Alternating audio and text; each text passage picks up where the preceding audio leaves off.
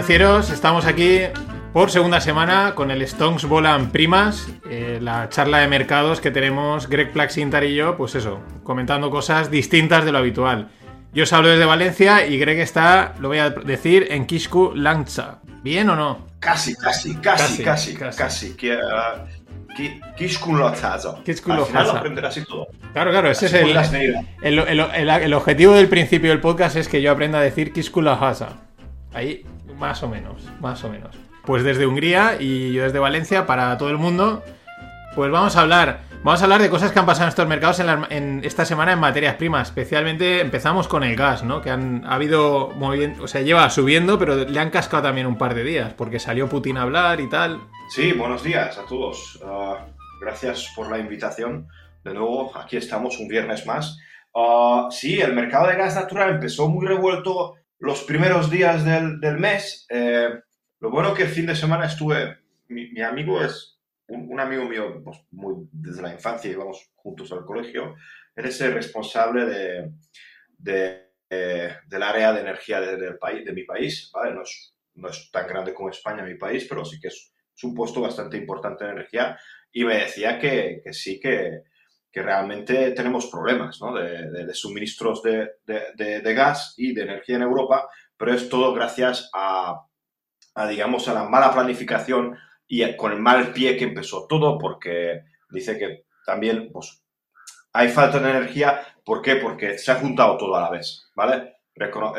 toda la economía arranca otra vez, algunos, algunos streams que vienen del norte no funcionaba, no hay mucho gas porque no se estaban preparando para un invierno frío, eh, etcétera, etcétera, etcétera. Y luego el, tema de siempre, ¿no? El Nord Stream 2 que no funciona. Entonces, claro, con todo esto que ha pasado, y China, China diciendo que a, a, a cualquier precio, eh, digamos, suministrará energía a su país. Entonces, uh, como no tenemos otra posibilidad que ir a por los futuros de gas natural y no tenemos otra posibilidad que ir a por el gas natural liquificado, pues hemos visto eh, tanto el TTF como el precio de Inglaterra, el precio del gas, son precios de referencia de gas en Europa, subir bestialidades. No, no, sé si era el martes o el miércoles, que realmente lo vimos subir, subir ya por la mañana 28%.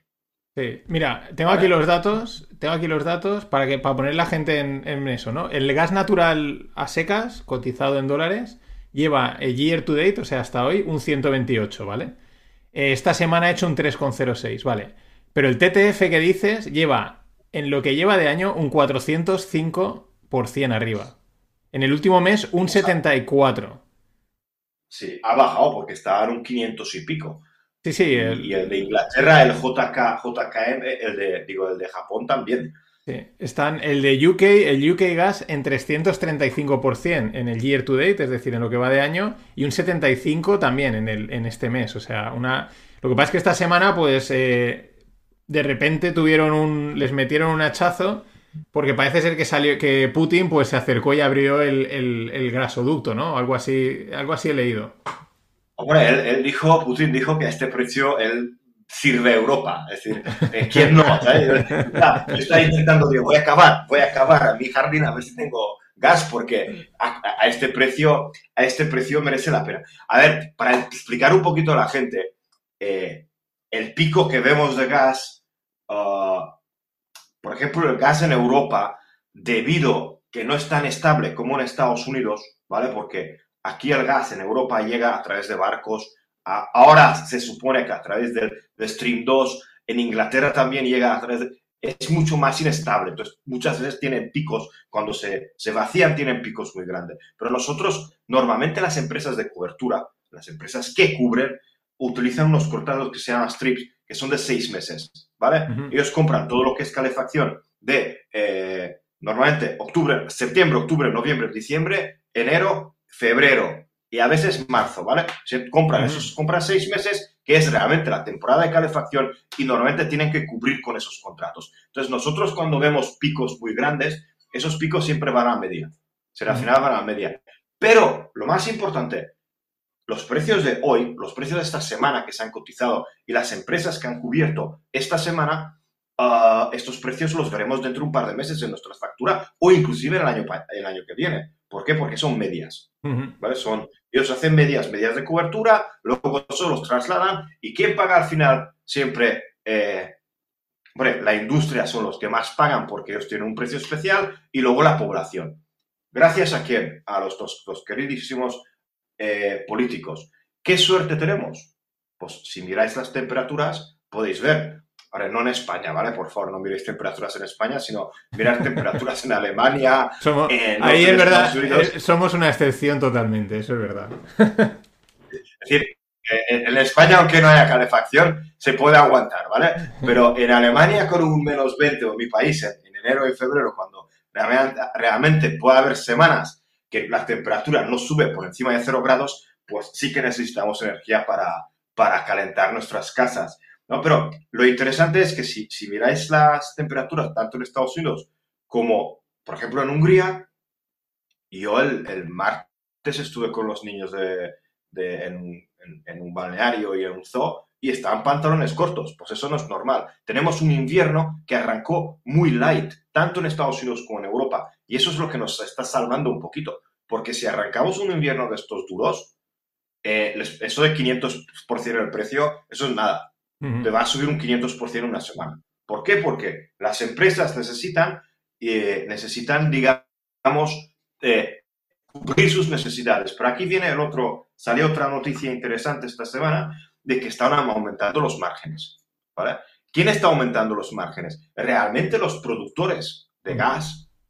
aquí tenemos que distinguir entre dos cosas que en Internet no lo han distinguido tan tan fuertemente porque, claro, todo el mundo conoce el mercado de futuros y entonces dice que ha aumentando el margen el mercado. Sí, el mercado cuando hay volatilidad, porque utilizan unas, unas medidas de volatilidad para sacar los márgenes de los productos, ellos te aumentan margen. Pero el mercado físico también han empezado, digamos, las garantías. ¿Por qué? Porque si yo soy productor de gas y yo me comprometo contigo mediante un contrato que puede ser un forward puede ser un contrato particular o puede ser un contrato de X que tú me vas a comprar el gas y yo te he dicho que te lo voy a vender al infinito, tú me tienes que pagar. ¿Qué, qué suele pasar cuando vamos a OTC?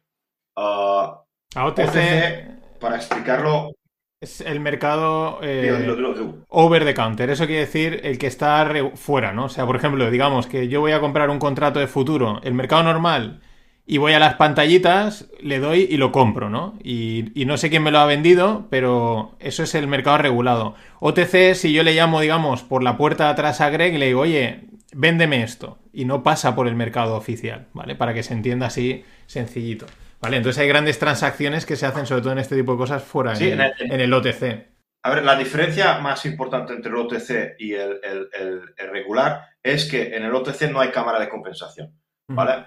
En un mercado regular existe la cámara de compensación, que en este caso es el mercado, que puede ser el mercado de Inglaterra, el CME, que se hace, digamos, que te garantiza a ti que ese precio eh, se, pagará o tú le entregarás el gas, ¿vale? En, el OTC normalmente hay garantías bancarias, garantías de empresas, y claro, ¿qué, han dicho los grandes productores de gas? Yo necesito que me lo garanticéis. ¿Por qué? Porque eh, hasta que en un contrato de un mercado eh, regular tú no puedes, es decir, no puedes jugártela, no puedes hacer un default en un, en un, en un contrato OTC, tú puedes decir que no pagas. Claro. Y ya está. Y esto es. Entonces, claro, ¿qué ha pasado? Que han aumentado márgenes todos o han pedido más garantías bancarias a unas empresas que ya estaban jodidas. Mm. hemos hablado de la quiebra, de, la quiebra de, de, empresas en Inglaterra. Entonces, mm. claro, imagínate, tú estás a, tú estás a borde de, de, quebrar o de quebrar o tener problemas. Además, te dicen, no, no, el banco te, tendrías que tener más dinero. Pues, ah, ya está, lo dejas así y dices, mira, nos vemos en los juzgados. esto ha sido un poquito la semana. Luego, El Salvador, el, nuestro, nuestro eh, digamos, amado Putin, el miércoles salió a, a ayudar a la pobre Europa eh, y dijo que él pues, suministrará gas si hace falta. Ah, pero por supuesto, aquí volvemos al mismo tema de la semana pasada. El Nord Stream 2 está preparado, lo han entregado hace dos o tres semanas y solo falta los listillos de los políticos que se pongan de acuerdo que quieren comprarle gas a Putin. Bueno, bueno, es que luego lo de, los, lo de los políticos salía también, eh, había habido una apelación al tribunal alemán que había dicho que, o sea, que podían, que debían de ser suministrador y proveedor distintos, ¿no? O sea, que no pueden ser, se ve que hay una, una, ley ahí y, esa. Pero es que luego lo comentaba, creo que era en el, en el FinPix de ayer, el statement, ¿no? La declaración que han hecho los cinco países, eh, España, Francia, Grecia, República Checa y Rumanía sobre el mercado de la energía. Y es que es, lo lees y dices, no van a solucionar nada. O sea, dicen, hay que mejorar el mercado, hay que, hay que hacer mejores cosas, vamos, eh, vamos a investigar qué pasa. No, no, eh, nada, o sea, cero soluciones, ¿no? O sea, cero por lo menos decir, oye, alguna idea clara, ¿no? Al estilo político, con lo cual te, te preocupas más. Son, son diferentes países diferentes dirigentes con diferentes intereses. Entonces, aquí lo único que van a, van a, hacer un statement, lo que tú has dicho, y luego, luego de este statement sale Francia y dice, no, no, no, no, a mí el problema vuestro de, de, poner los precios de energía con los precios del gas y la electricidad, a mí no me interesa, ¿por qué? Porque tengo, no sé si 20X centrales nucleares y a mí como que me da, me da exactamente igual vuestro problema. ¿Por qué? Porque yo no la tengo, porque electricidad tengo, ¿vale? Es verdad que no tengo tanto gas, pero tengo electricidad. Entonces, a ver, eh, Soros hace muchísimo tiempo, en, algunos libros suyos, criticaba y hablaba de que la comunidad europea no tiene mucho sentido. Y también Enrico Solani creo que, hablaba un poquito de que esto no tiene fin porque somos tan diferentes y hmm. tenemos intereses tan distintos y, luego el problema, cuando pasa algo, todo el mundo tira para casa. No sé si recuerdas, en la primera fase del coronavirus, cuando faltaban medicamentos, hmm. ¿qué dijo Alemania? No, no, que yo voy a exportar lo que me sobra. A ver, no, no, si, si, si, si estamos en una comunidad europea y, y, se supone que hemos distribuido que tú haces medicamentos, el otro hace carne y el otro, pues, eh, España, pues, ah, da fiesta, pues entonces no, no cierres las fábricas de, de, otros países y te quedes tú con las fábricas cuando son necesarias. Pero mira, esto es Europa eh, jugamos a perder y, no tenemos otra cosa. Esa, me, esa, me, ha gustado. En Europa jugamos a perder. En este en tema económico eh, me ha gustado esa. En Europa jugamos a perder. Esa es la mejor definición. no, pero es que, la, ventaja. es que la definición, o sea, porque es que incluso aunque pudiésemos tener ventaja, sale eso, Europa con todas las regulaciones, con todo lo que hay que ponerse de acuerdo, los tira y afloja y al final el tren se ha pasado. O sea, el, eh, directamente ya ha salido a perder totalmente. Bueno, cambiamos un poco, ¿no? Yo creo que el gas natural ya hemos, le hemos dado bastante. Y también tenías algo de, maíz, puertos. Eh...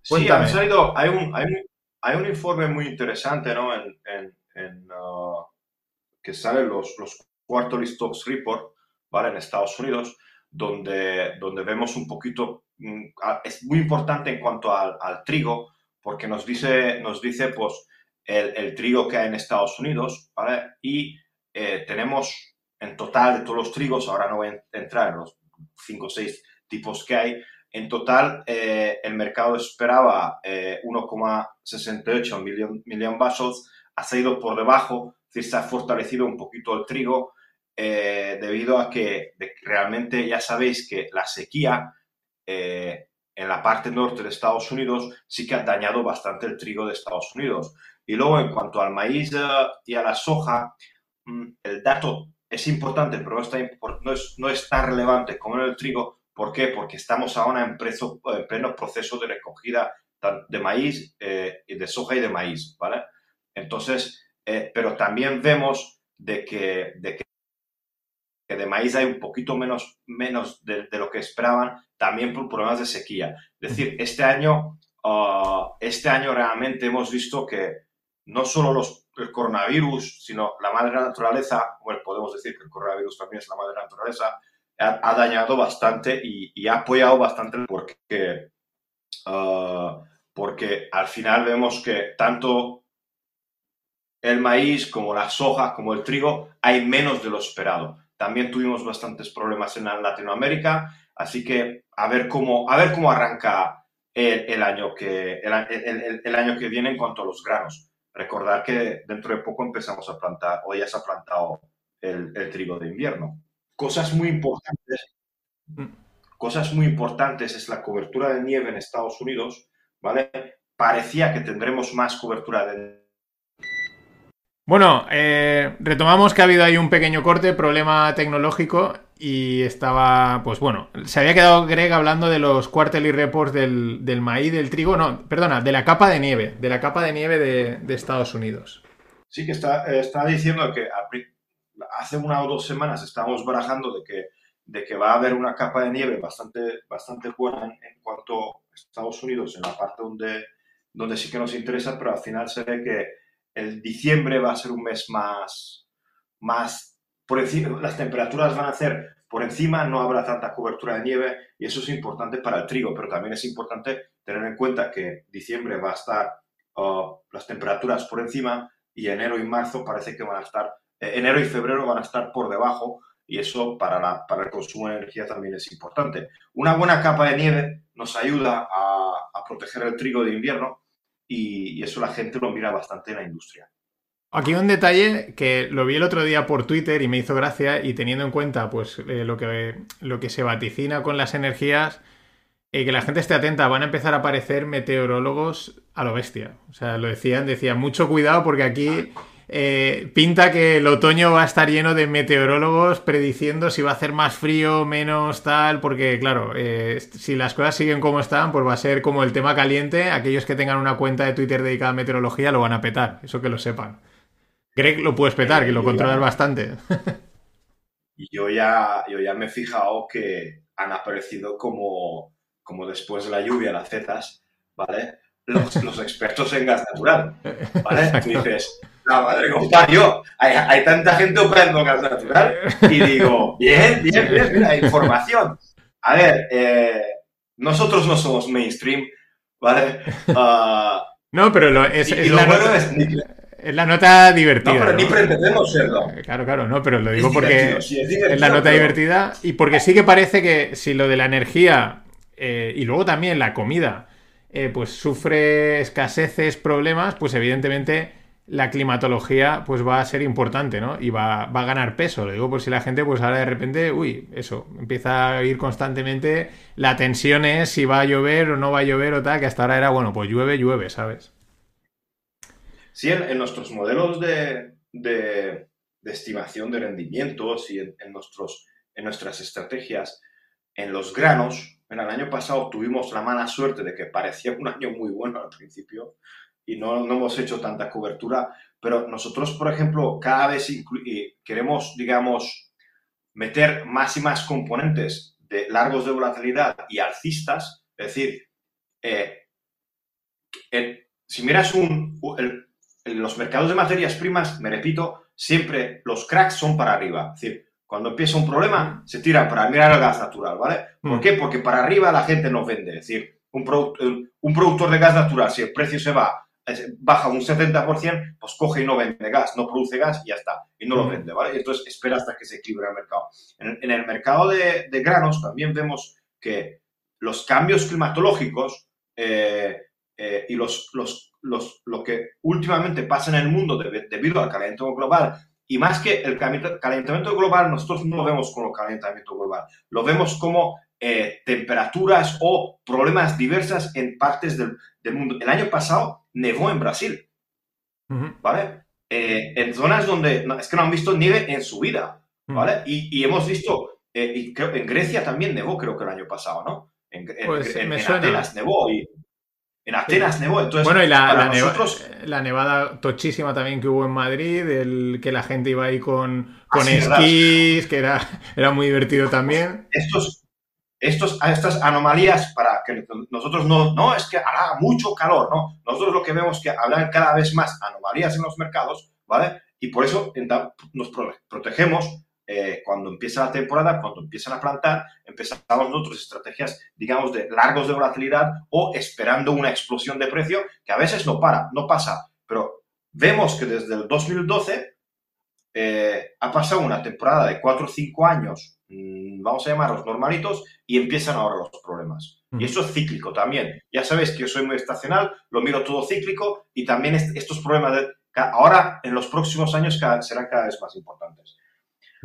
Luego me, me comentabas también cambiando un poco, bueno, otro tema así de. El tema de los puertos. Dices que están volviendo a aumentar las exportaciones en puertos americanos. Sí, porque están, han reparado hoy los problemas de los huracanes y ya sabéis que tanto ADM como ADM es, es, uno de los mayores exportadores de granos y creo que también, ¿quién más está por aquí? Stonex. Algunos de los grandes en los puertos tenían problemas para exportar porque han sido dañados los, los los, los que digamos, los que cargan a los barcos los granos. Y empieza a salir otra vez el grano del puerto. Uh, ¿Quién va a ser el menos beneficiado? El trigo. ¿Por qué? Porque trigo ya sabéis que Estados Unidos mm, exporta trigo, pero no es lo más principal, pero China está matado para comprar eh, soja. Entonces, eh, los primeros que van a salir del puerto van a ser la soja y se va a quedar más atrás en lo que es el trigo y, y el maíz, pero el maíz tampoco eh, se exporta, pero no tanto. Perfecto. Eh, luego había otro tema, ahí ya yo creo que le hemos dado un repaso, no sé si tienes algo más que decir de, así de las materias primas que tocas o algo que hayas visto en mercado esta semana interesante. Bueno, pues he visto un arranque de, mis, del mercado, de, uno de mis mercados favoritos. Eh, la semana pasada hemos visto los cerdos pasar de 71 a 82 o básicamente porque yo no sé dónde están los cerdos. Decía que la producción es alta, yo no sé si la gente se ha puesto a comer todo cerdo, pero las exportaciones van fuertísimas, los stocks han bajado, el cold storage está a mínimos y luego vemos el, el Quarterly Hogan Peak Report que sale muy, muy por debajo. Es decir, las expectativas pues, uh, uh, eran de que tenemos bastante cerdo en línea con el año pasado, y de repente vemos que los números salen un 4 o 5% por debajo. Y tú dices, ¿dónde están los cerdos? Y teniendo en cuenta que China dice, China dice, es decir, esto siempre eh, tenemos que ponerlo en disclaimer, China dice. Sí, me mola, me mola, me mola también. Eh, Europa, Europa juega a perder y China dice. Esos, esos son... Sí, China dice que ha repuesto la, cabaña de cerdos eh, y que ya tienen cerdo suficiente pero no paran de importar. Entonces tú dices, ah, algo no me cuadra. Algo si tú estás al 100, hace un par de meses estaban al 99%, se supone que llegaron a 101, ahora están al 102%, pero sigues importando el mismo ritmo. No sé, China, yo lo dejo en China dice. China, dice. es que lo de China es acojonante, o sea, es eso, siempre, no sabes. Creo que el mayor miedo el mayor miedo que tenemos ahora, que tanto, no sé si visteis que en, Rusia, o en una de, una de, las mayores granjas, o las más importantes granjas, eh, se ha visto ya la, peste porcina, el African Swine, uh, uh, African Swine Fever, y también ya ha llegado a Puerto Rico. Hmm. Estados Unidos, por supuesto, ha hecho una, una ha, separado un montón de dinero con lo que quiere, quiere digamos, eh, combatir la peste porcina en Estados Unidos e incluso han empezado a vacunar a algunos cerdos eh, contra la peste porcina. Para, para, decir aquí, y con esto, con esto igual se enfada mucha gente conmigo, eh, llevan unos cuatro años intentando hacer una vacuna contra la peste porcina, pero en estos cuatro años no se ha aprobado para no pinchar a los cerdos. ¿vale?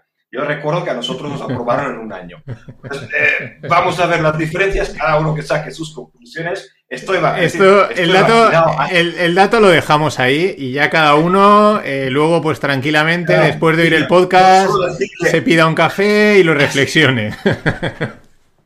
Vale, sí. Solo, decir que estoy vacunado, ¿eh? es decir, que, no, que, que, he, pasado, he pasado por el aro también, ¿vale? Pues, he pasado por el aro, ¿vale? Con eso dejamos el tema.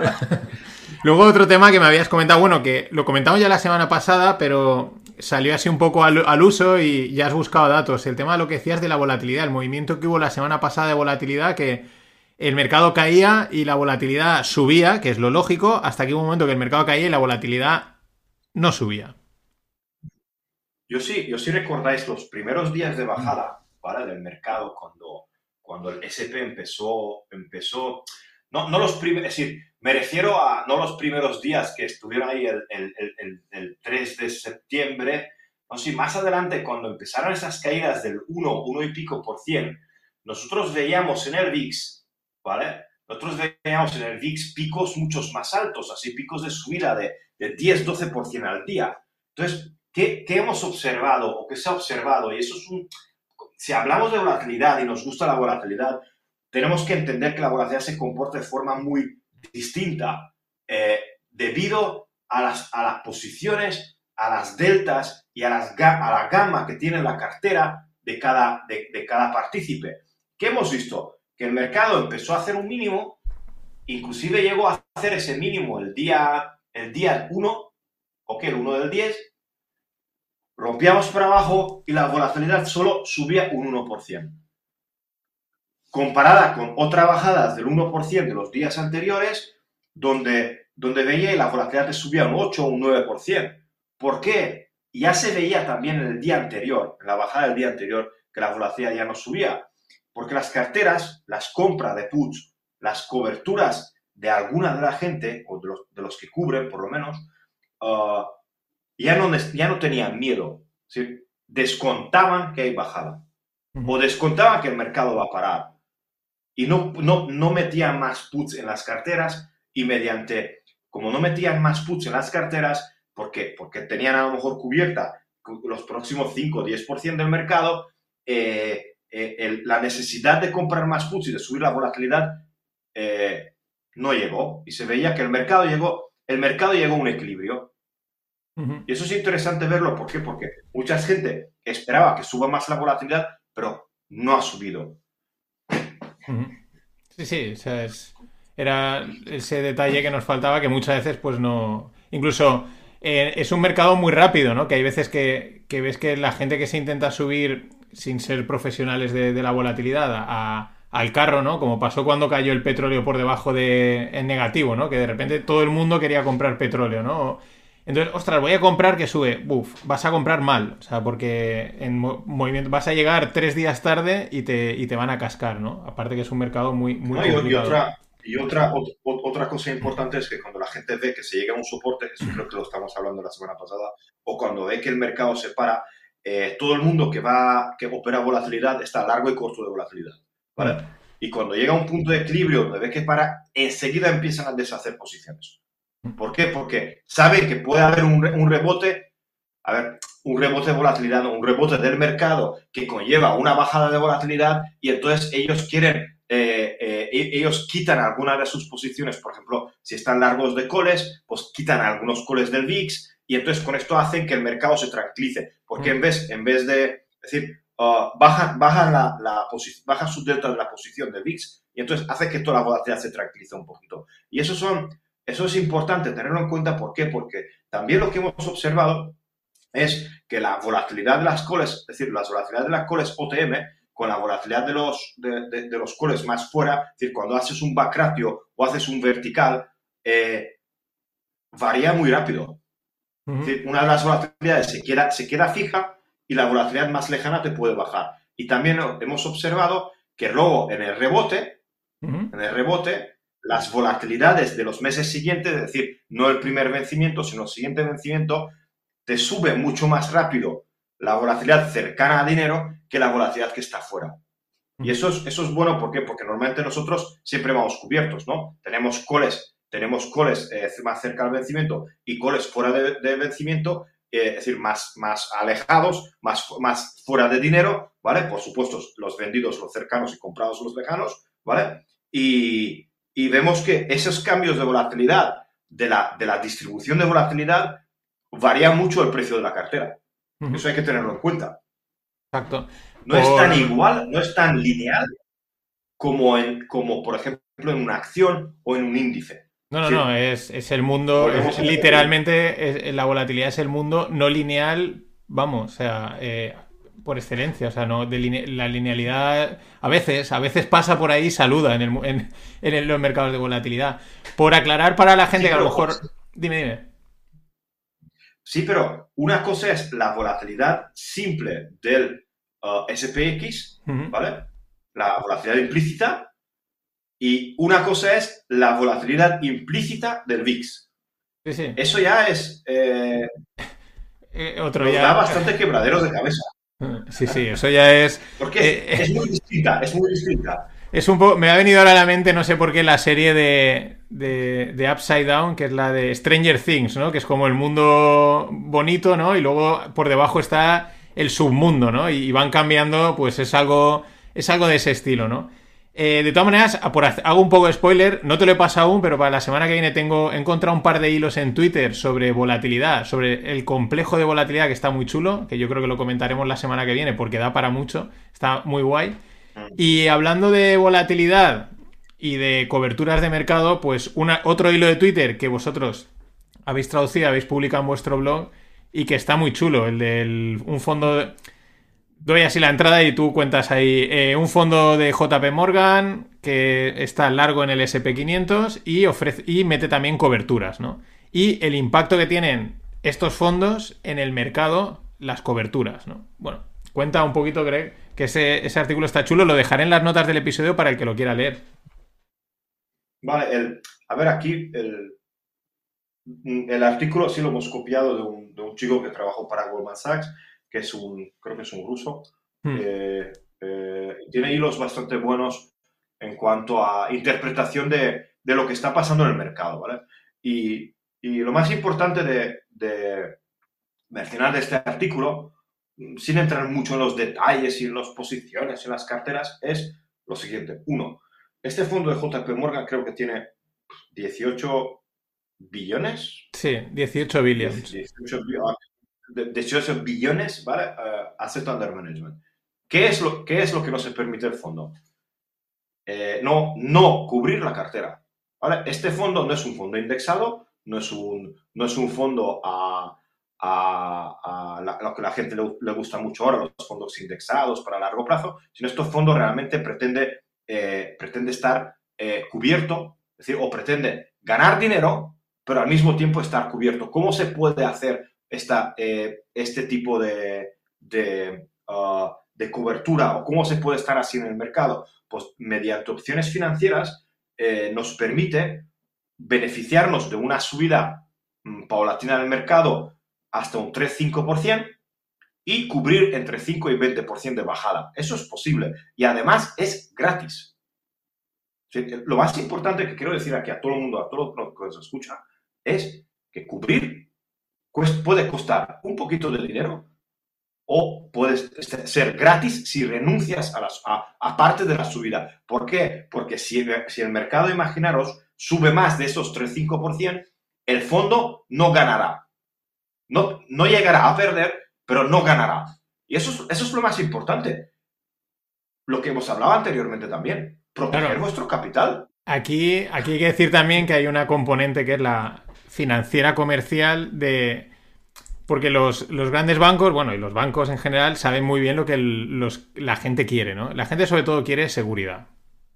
Y la, gente quiere hacer dinero, pero la, en general el volumen, la masa tocha, en todos los sentidos, lo que quiere es seguridad. Entonces, cuando tú llegas y eres un JP Morgan, un Goldman Sachs o cualquier otro banco, no voy a decir ningún español para que no se enfaden, y ofreces a la gente un producto que dices, te doy subida y te protejo la bajada, eso se vende como churros. O sea, eso a la gente le encanta. El, ah, que puedo ganar y no puedo perder, perfecto, ¿no? Que es un poco también la idea de, este fondo o de muchos de los estructurados que se colocan, pues bueno, muy fácilmente por pues esa parte psicológica, ¿no?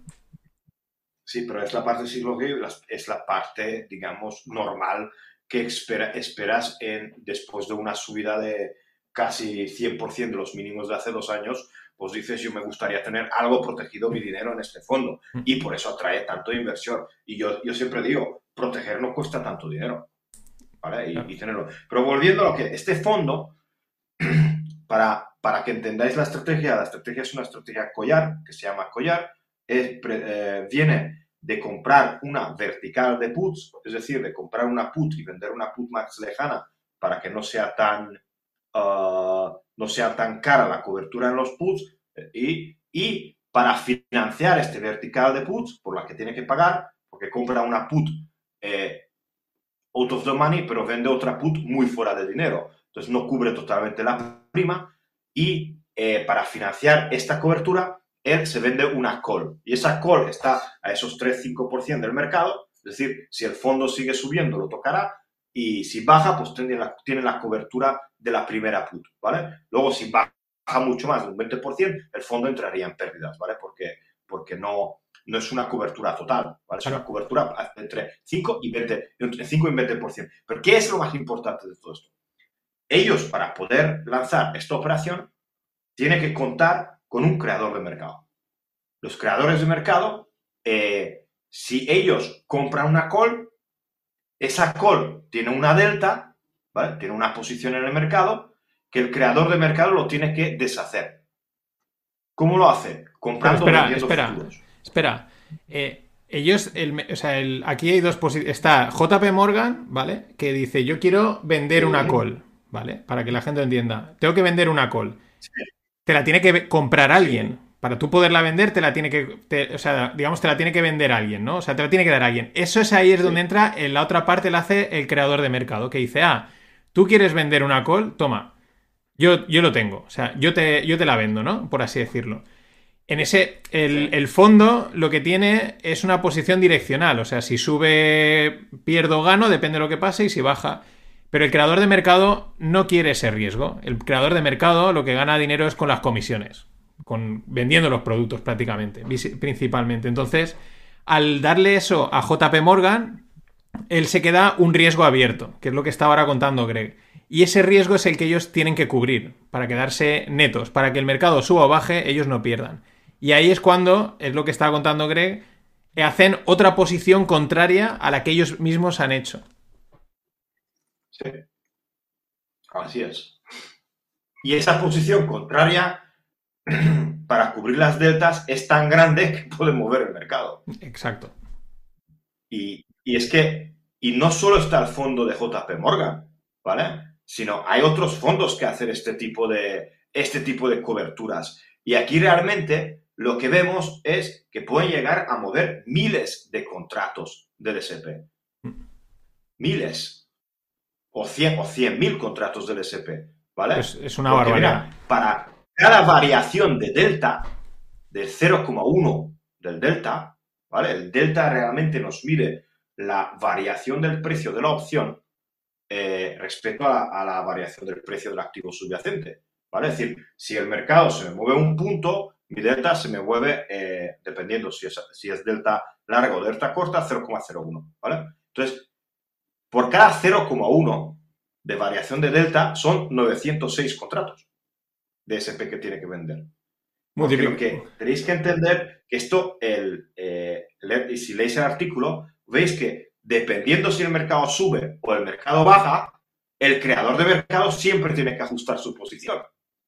Tiene que apostar el delta, varía. El delta para que también la gente se quede, que a veces la explicación técnica es complicada, eh, quedaros con delta de dirección, ¿no? Es como eh, que un poco viene ahí de, el, es el riesgo direccional que tiene en el mercado, ¿no? Entonces, si tienes mucho delta, pues es que si el mercado se mueve, pues, pues tienes ahí un riesgo, ¿no? Por explicarlo de una manera sencilla.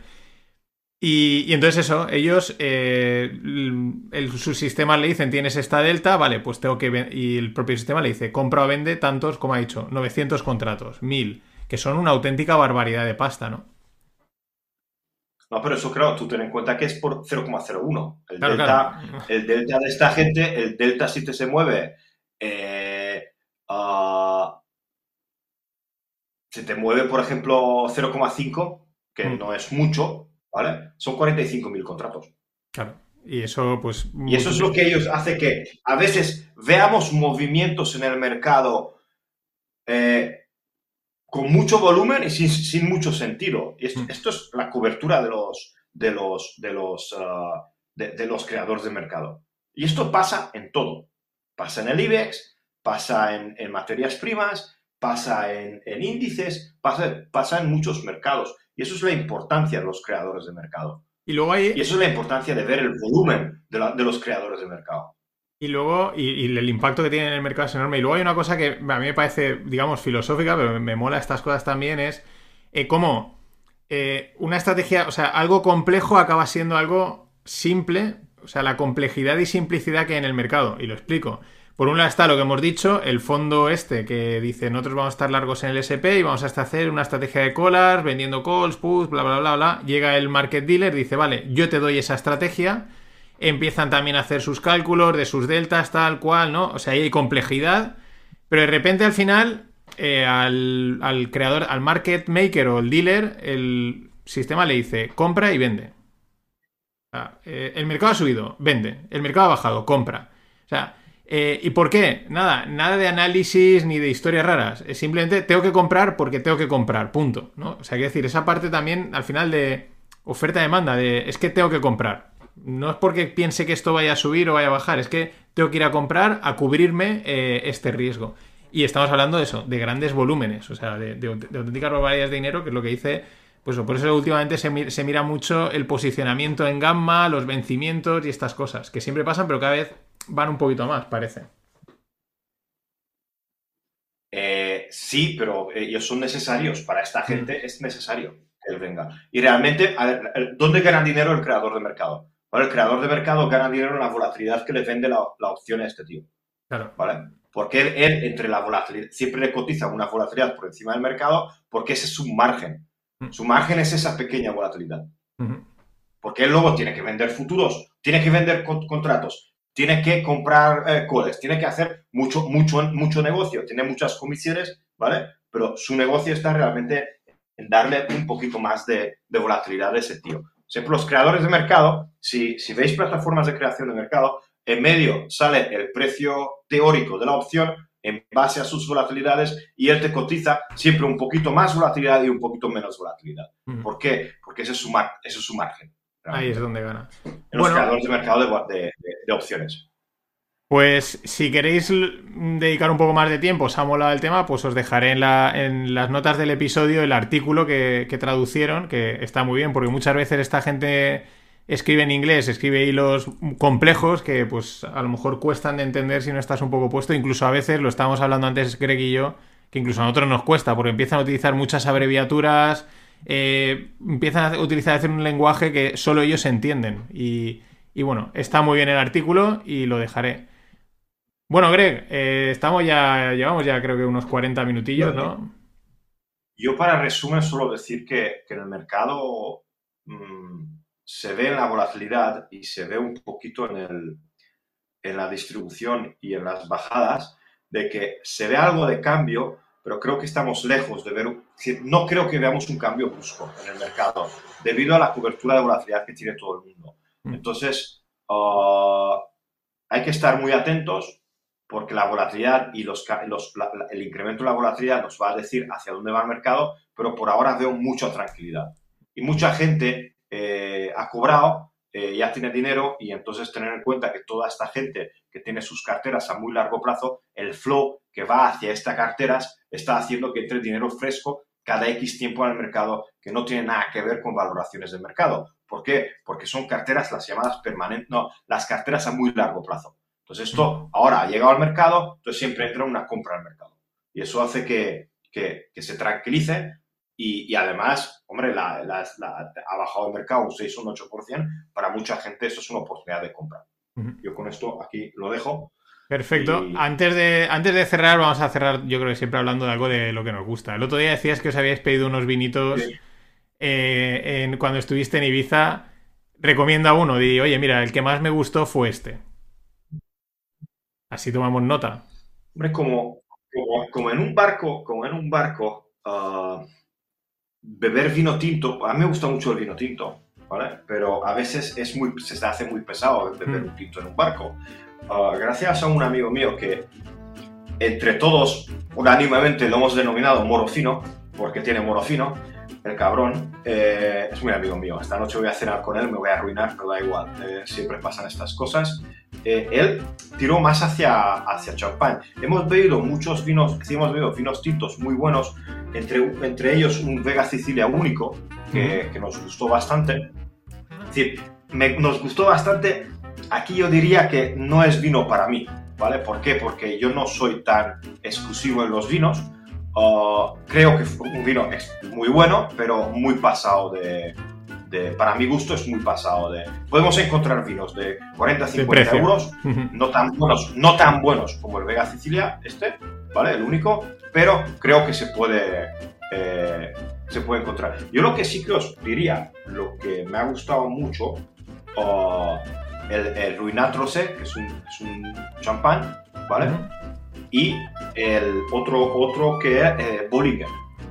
Son, son champáns muy buenos que creo que, que, que, a mí me ha sorprendido, ¿vale? Eh, realmente lo que, lo que había en este sentido. En un barco creo que va mucho mejor un vinito así más light o un champán que un vino tinto, por lo menos por el día, mm. ¿vale?